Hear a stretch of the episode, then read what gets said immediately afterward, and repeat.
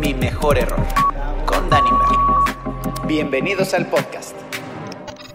Nos estamos poniendo con los manteles largos en esta, en esta oportunidad nuevamente de, de poder absorber un poco lo que la experiencia a través de muchos, muchos, muchos años y grandes experiencias eh, de vida nos puede dar esta persona, esta señora que admiro, que quiero, que, la llamo familia porque es parte de mi familia. Eh, soy de los, este, ya sabes, que colados. de los colados, pero a final de cuentas soy parte de la familia. La señora Lolita Ayala, hoy la tenemos en mi mejor error.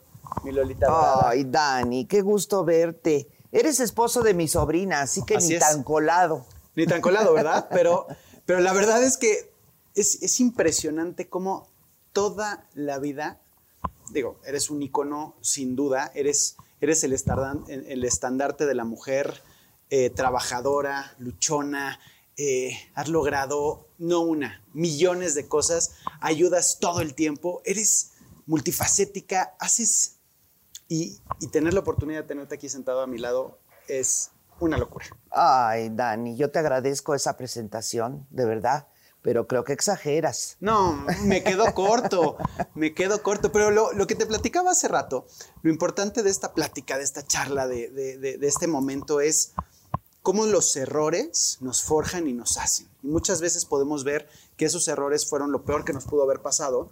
Y cuando lo ves en, en retrospectiva y dices, pues no, la verdad es que gracias a ese error estoy hoy donde estoy. Y he logrado tal y tal cosa. Así es. Y bueno, tú debes de tener así un sinfín que posiblemente este podcast dure un poquito más de la cuenta, pero ya ve. No, no, no, no. Trataré de ser breve. Ahora sí que no te, no te, este, no te limites, habla lo que quieras, como lo quieras hablar. Y, empezamos en tu, en tu juventud, eh, porque sé que yendo al primer error en punto, sé que, sé que acabaste en la televisión por un error, al final de cuentas, o pues por una equivocación, si lo queremos ver así. Pues sí, así es. Yo quería ser doctora. A mí la medicina me apasiona. Ok. Y estudié en Estados Unidos, hice high school allá. Ok. Y también eh, algunos años de college. Y quería yo eh, revalidar los estudios para poder entrar aquí a la universidad en México. Okay. Y estaba yo en ese trámite cuando una amiga me dice, acompáñame a Canal 8, que ya, ya no existe, a que me hagan una prueba porque necesitan una chica para un noticiero y para un programa dominical. Bueno, pues ok, te acompaño. Y entonces fui con ella y me dice el que estaba, el productor, me dice, siéntese, a usted también le vamos a hacer una prueba. No, no, no, yo no, yo no quiero. No, pues a ver, por favor, háganos un programa para mujeres. Ah, caray. Y yo dije, bueno, pues me acuerdo que di una receta de sopa de cebolla, fíjate. En fin, me hicieron ahí varias pruebas y yo le dije a mi amiga, ojalá te escojan a ti porque yo definitivamente no quiero estar en la televisión. Ándale. Y entonces, este, nos fuimos. Ajá. Y dijeron que pronto sabría la persona que habían escogido. El famoso no me hables, yo te hablo. Exacto. ¿No? el sábado, esto fue un sábado. Ok. El lunes me llaman y me dicen que me escogieron a mí y que fuera yo a ver al director de Notimex, que es la agencia oficial de noticias de México, que porque esa noche entraba yo al aire en el noticiero Notimex. ¿En serio? ¿En Así serio? frío. Así, vas. yo dije, oh my God. Este, pues fui a ver al, al abogado director y le dije, licenciado, yo no sé nada de televisión. Yo no sé nada de nada de televisión, de periodismo tampoco sé. Claro, tú ibas a ser doctora. Yo iba a ser doctora. Mi pasión. Bueno, pues dice, no importa, no importa. Le voy a poner un maestro y la van a enseñar a entrevistar y la van a enseñar. Dice, y hoy en la noche llegue aquí a las 7 de la noche, porque el noticiero era a las diez y media, y le vamos a escribir unas notitas para que las diga al aire. Yo dije, oh Dios. Bueno, pues fui y esa noche salí al aire con tres notitas. Sí. Pero las leí muy bien, muy bien las leí. Y de ahí empecé mi carrera televisiva que duró 50 años. Imagínate eso. Imagínate. ¿Qué pasó con tu amiga? ¿No la escogieron? No, no, no la escogieron y le he de haber caído en el hígado. Le robaste su, le su lugar su porque ella sí quería Ella eso. se sí quería, claro. Y me lo dieron a mí que no quería. Que no querías. Y este, pues. Como dicen, cuando te, cuando te pones, aunque te quites y aunque Sí. te quites, aunque te pongas, no sé exacto, cómo va, sí, pero. Así. Bueno, pues empecé en el noticiero y en el programa dominical. Y luego vino la fusión eh, de Canal 8 con Telesistema Mexicano. Televisa. Y se creó Televisa. Y me llevaron a Televisa. eh, y a los dos años me cambiaron con Jacobo Zabludowski, que es un periodista muy famoso que ya, ya se fue, pero fue un personaje maravilloso. ¿Podría ser tu maestro? Hombre, que sí fue mi maestro. Fue maestro de generaciones. Generaciones. Sí, la verdad, un tipazo y pues este, yo creo que uno de los periodistas más destacados que ha tenido México, Sin duda. sin duda. Y bueno, pues me Y pasaron... miren quién lo dice. No, es en serio, no, no, le llegaba yo ni a los talones a Jacobo. Y pues me pasaron con Jacobo y teníamos el noticiero los dos, se llamaba 24 horas. Claro, por supuesto. Y pues ahí duré, Lupita.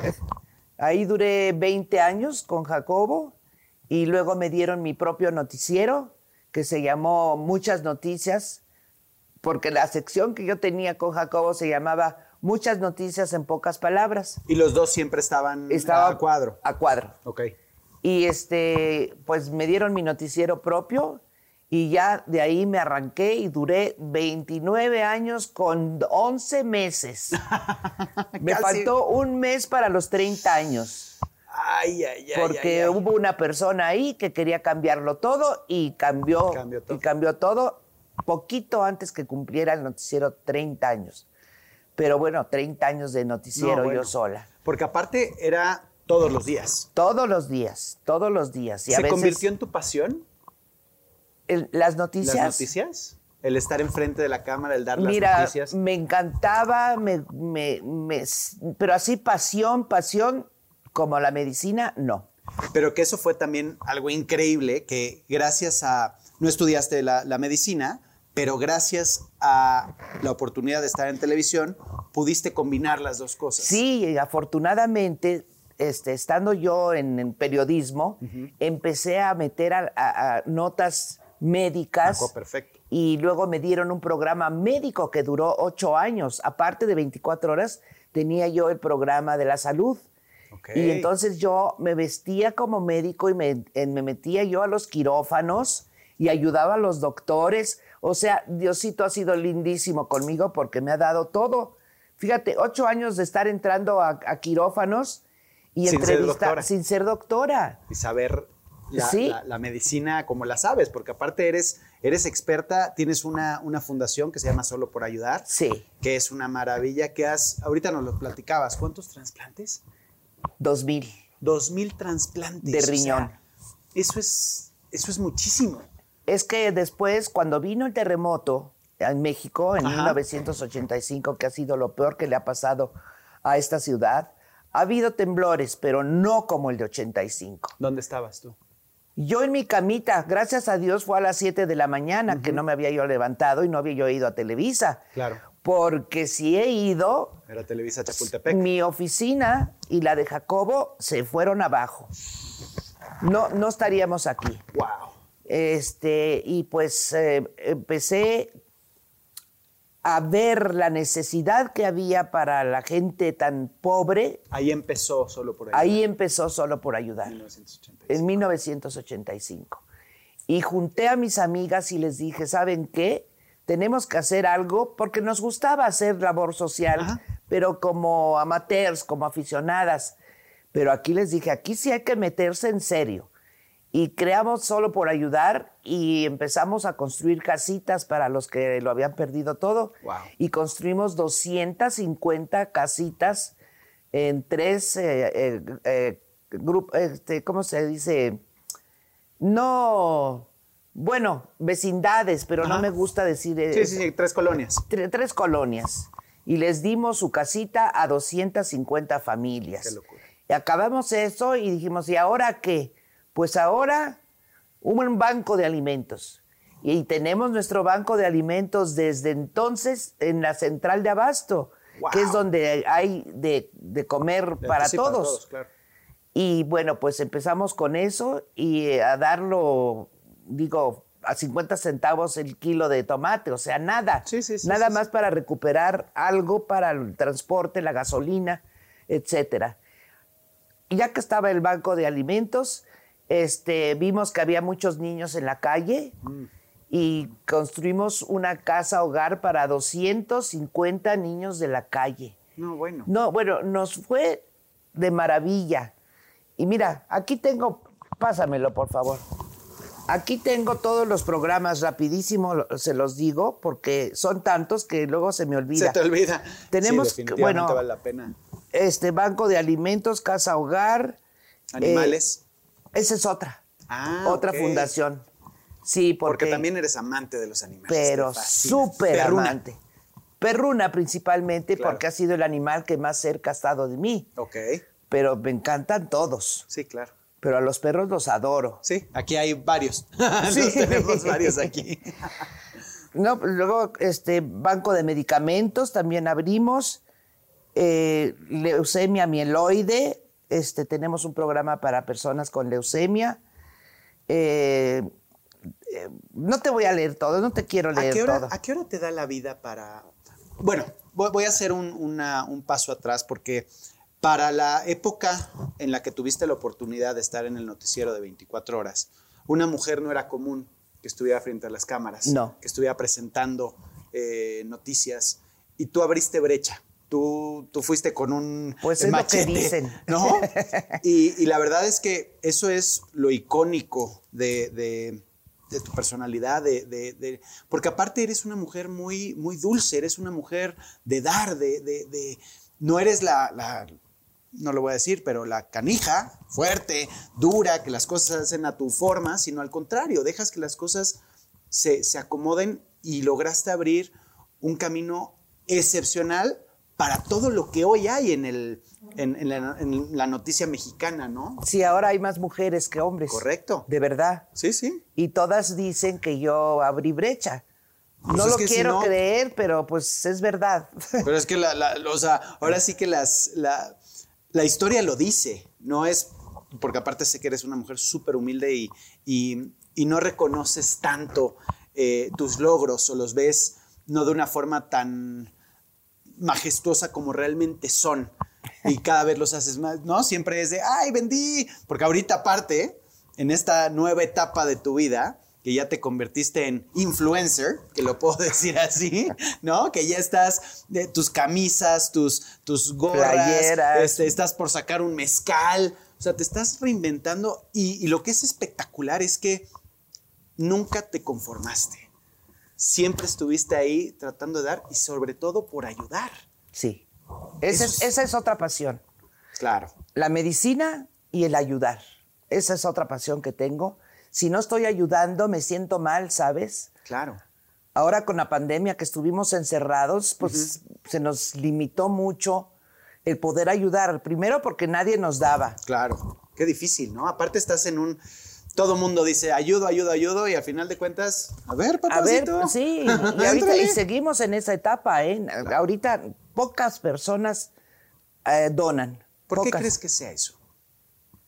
Porque sí hay empatía, sí hay, de verdad, o sea, sí hay interés por los demás, pero ¿por qué, por qué crees que no, No dan. no dan? Bueno, a lo mejor tienen problemas económicos porque también eso ha, ha limitado los trabajos, Claro. etcétera. Sí, sí. Entonces, este, pues no tienen lo que tenían antes y porque igual no es su pasión. Claro, eso es muy importante, porque tienes que corretear a la gente para que dé, Exacto. para que, para que aporte, para que apoye.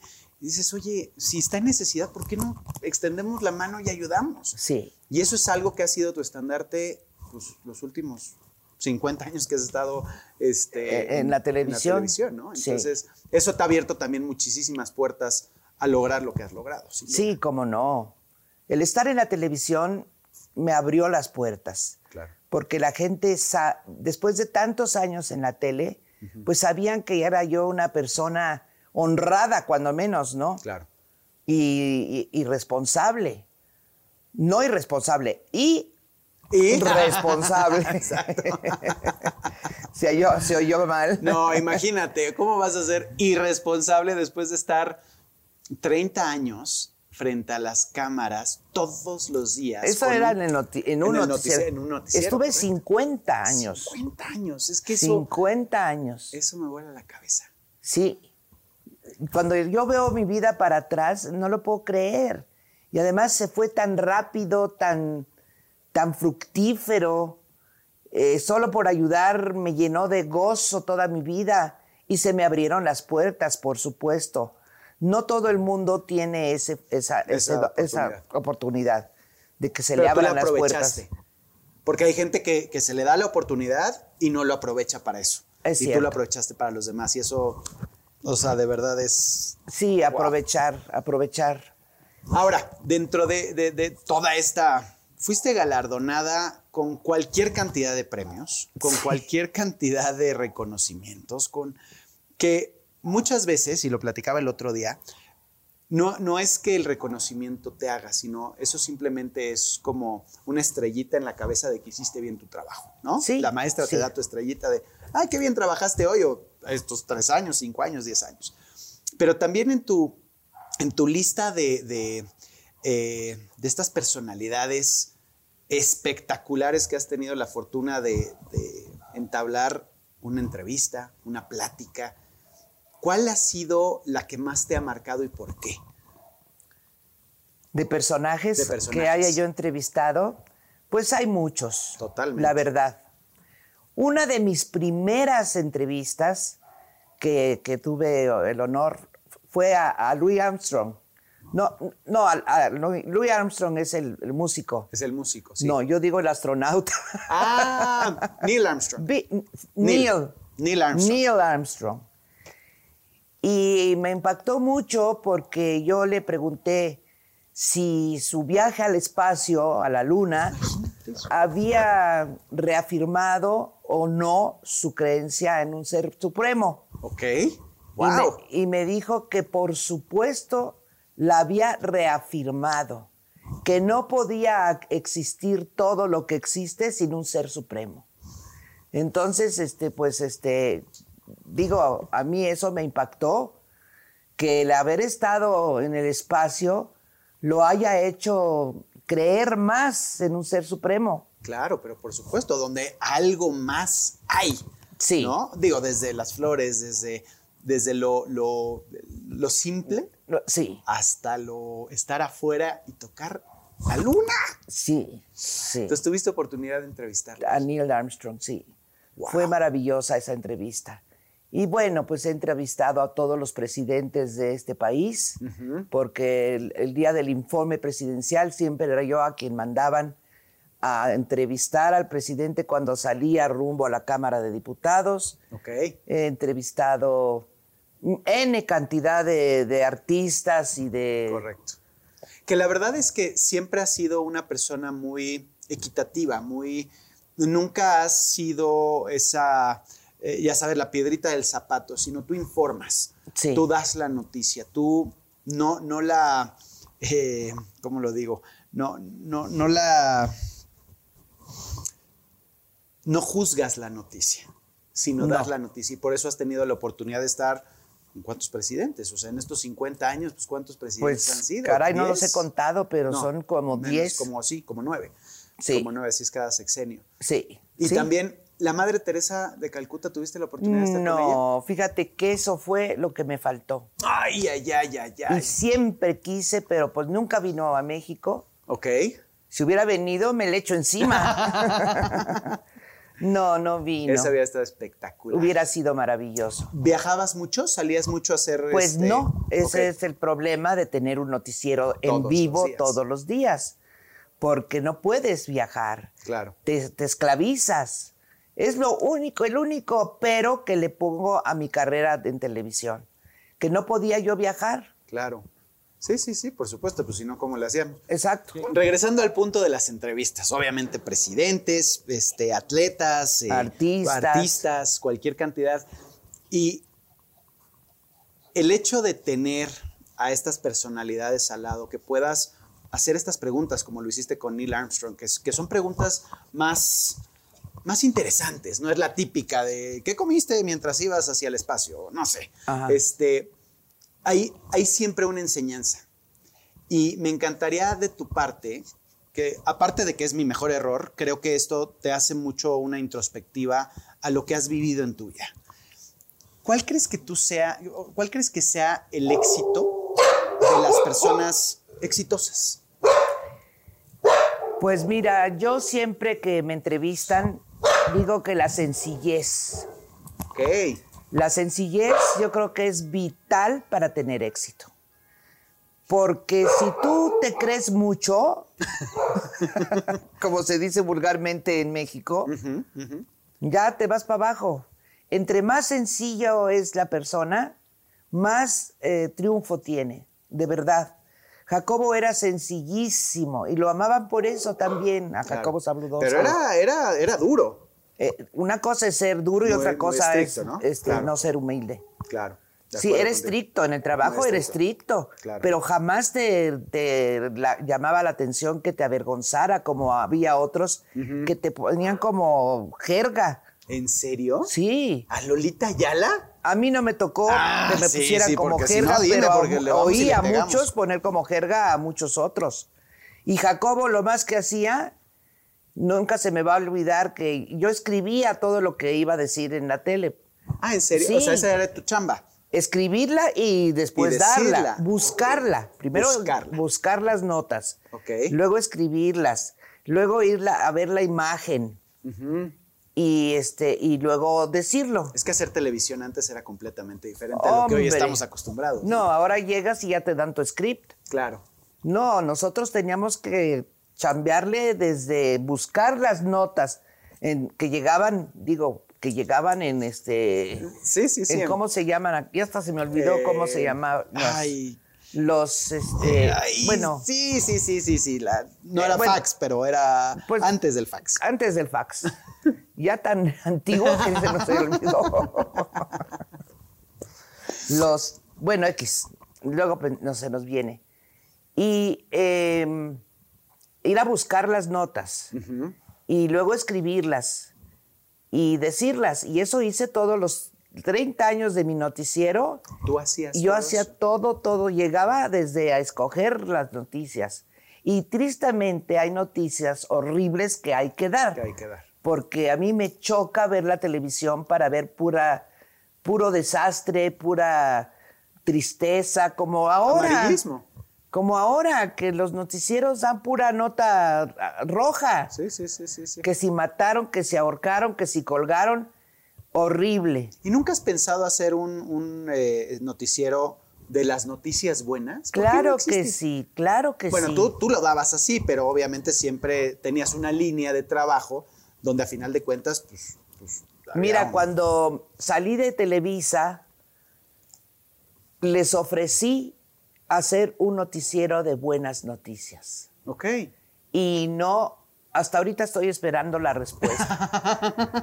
Igual y te la mandaron por, por donde tú revisabas las noticias, por donde te llegaban las noticias hace 30 años. sí. No, no, les gusta dar noticias feas. Yo no sé por qué. vende, ¿no? Es, sí, no- no- es no lo que entiendo. vende, es lo que caray. vende. Tristemente la gente ve, ve las notas feas, en mi opinión. Y algo que hiciste espectacular, porque eso yo creo que fue una, un error o un, eh, no, no sé cómo ponerlo, o algo eh, físico, que en ese momento estabas tú en la televisión y de repente hiciste el... Ah, sí. Pero lo increíble es cómo le diste la vuelta, cómo hiciste tuyo ese error o ese eh, detalle, por decirlo de cierta forma, y hoy se ha convertido en una tendencia. Sí. ¿No? Cuando estabas dando la noticia de, del... eh, Les cuento, estaba yo al aire dando noticias y me vino una flema, una flema y estaba yo... y no se iba la flema. Hasta que de plano tomé tantita agua y dije, ya se fue. Y el ya se fue, no sabes, me hicieron memes, me hicieron, bueno, se volvió este... Sí, viral. Viral, viral. Sí, sí, sí, sí, sí. Y de ahí mi hija, María Luisa, este, me dijo, vamos a hacer algo para los pobres, Ok. para solo por ayudar, porque ya nos estaba ¿Qué- yendo qué regular. Claro. Y, y se dedicó a hacer playeras y sombreros y muchas cosas que se venden en una tienda en línea que se llama Lolita, bueno, www.lolita.shop. Y vendemos eh, playeras que surgieron a raíz del- de la flema. De la flema. Que no le dicen flema, le dicen muy feo. sí, exacto. A mí no me gusta como le dicen, pero era una vil flema que le, le pasa a cualquiera. Pero eso es lo, lo- lo más padre y lo más divertido que ha sido esta. Porque ya, aparte, ya lleva varios, varios años. Años, sí. ¿No? Y sigue saliendo. Y entonces el, el- el aceptarlo, punto número uno, creo que eso es importante y eso es un signo de humildad enorme. ¿No? El decir, "Mm, sí, tengo una flema, sí, soy persona común y corriente. Porque obviamente cuando tú estás ante la pantalla, la gente piensa que eres perfecto. ¿No? Que no tienes errores, que toda tu vida es perfecta, que todo. Pues no. Me enfermé o, me, o sentí flema y sentí esto y, y necesité sacarla de alguna forma Sí. y lo hiciste tuyo. Sí. Y eso es lo que crea esta empatía y, este, y esta diversión de poderlo poner en playeras, en, en disfraces Sí. de Halloween. bueno, eso no lo hice yo, ¿eh? El disfraz de Halloween con, con la flema. la flema. Es echar al aire las cosas y que se Sí. desarrollen solitas. Es que eh, de veras que a, a mí me preguntan, ¿y no te molesta que te saquen con la flema este, en todos lados? No, hombre, pues que te hagan memes, me- porque, porque hacen unos memes bastante feyucos, ¿eh? sí, hay de todo. Y no, no me molesta, no Claro. me molesta. Porque como dices tú, yo creo que la humildad Claro. es lo más importante. Y, eh, o y de lo saber- más importante. Y saber que hay equivocaciones y que hay cosas que no van como dice el script. Sí. Y, y hacerlo tuyo y, y darle la vuelta, ¿no? Porque creo que esto es una tontería que te ha llevado a cosas muy padres. Sí. ¿No? Tienes ahorita una campaña con, con Halls, tienes este.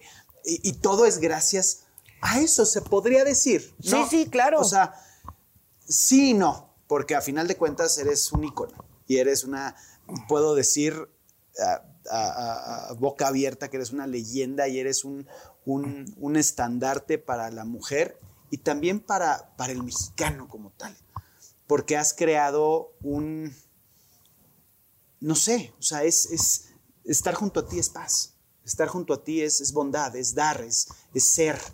Y, y la verdad es que es espectacular. Pero a ver, me, me- voy, me voy de, de- de las cosas que generas en mí, porque eh, a mí me encanta venirte a ver, venir con Airi y, y- y saludarte. Me encantaría, tuviste una parte, y, y si quieres adentramos, si no, no, pero donde tú trabajaste casi 29, casi 30 años, 30 años. y de la noche a la mañana se acabó. Se acabó.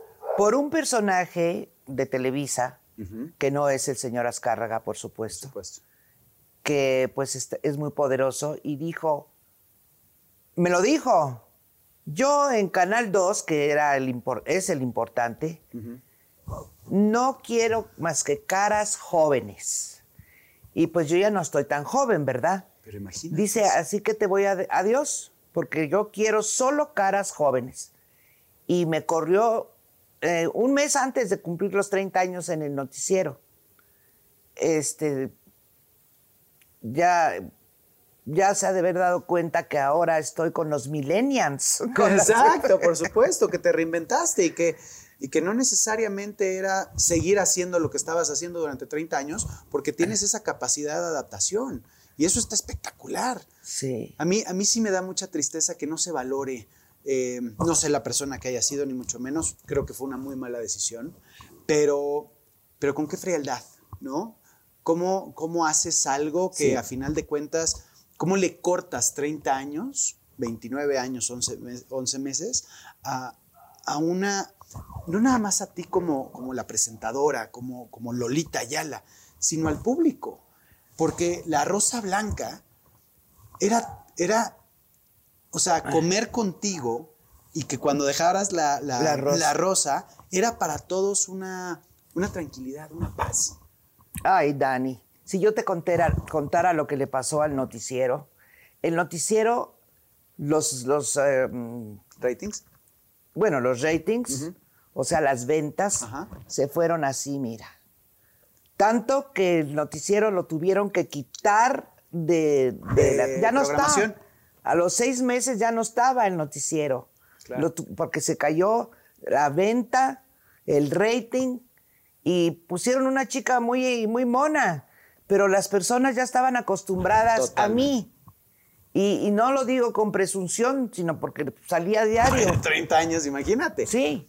Por supuesto. Y que- entonces, pues, este, yo creo que ya se dio cuenta que fue mala decisión, porque tuvieron que quitar el noticiero del aire, porque quebró, vamos a decir. imagínate la decisión, ¿no? O sea, Sí. el, el- el tema de, de lo que representó esa decisión para seis meses después, que ya no esté esa, pero sobre todo, repito, lo que la gente buscaba, lo que la gente quería, no era lo que tú querías, sino tú ya eras una, una parte de nuestra vida y que te corten así sin más. Pero bueno, Pero bueno. creo que ese es el error de ellos. Ya cuando los entreviste a ellos, ya a ver, ¿qué error cometiste, fulanito? exacto, exacto. A través de todos estos años, de todas estas experiencias, de, de- de todo lo que has logrado, ¿cuál crees tú que haya sido el, el- el hilo conductor de lo que ha sido tu vida?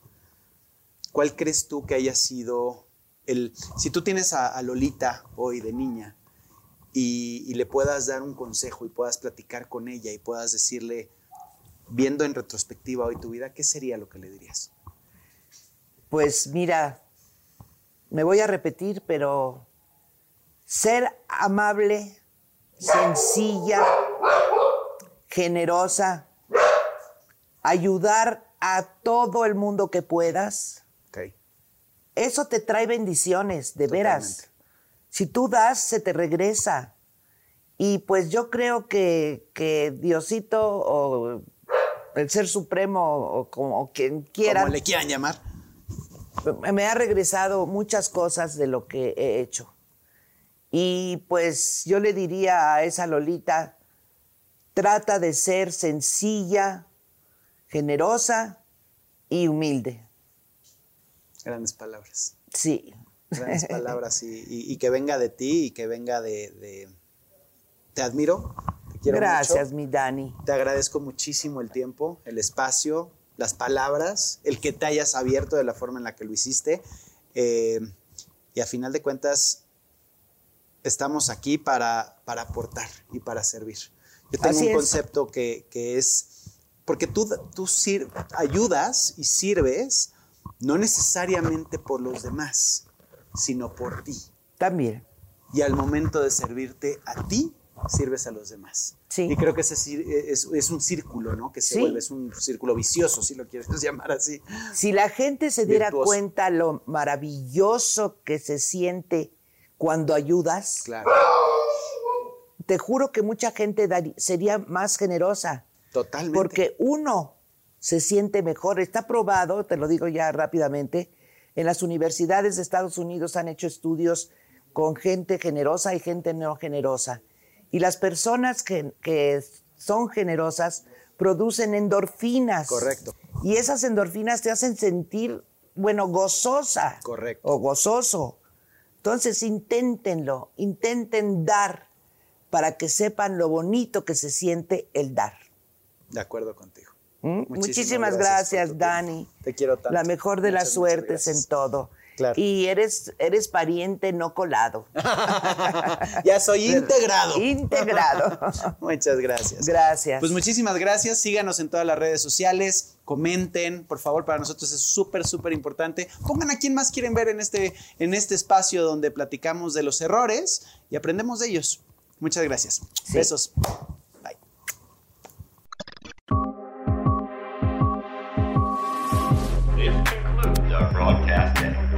No te pierdas el siguiente podcast. Esto se acabó.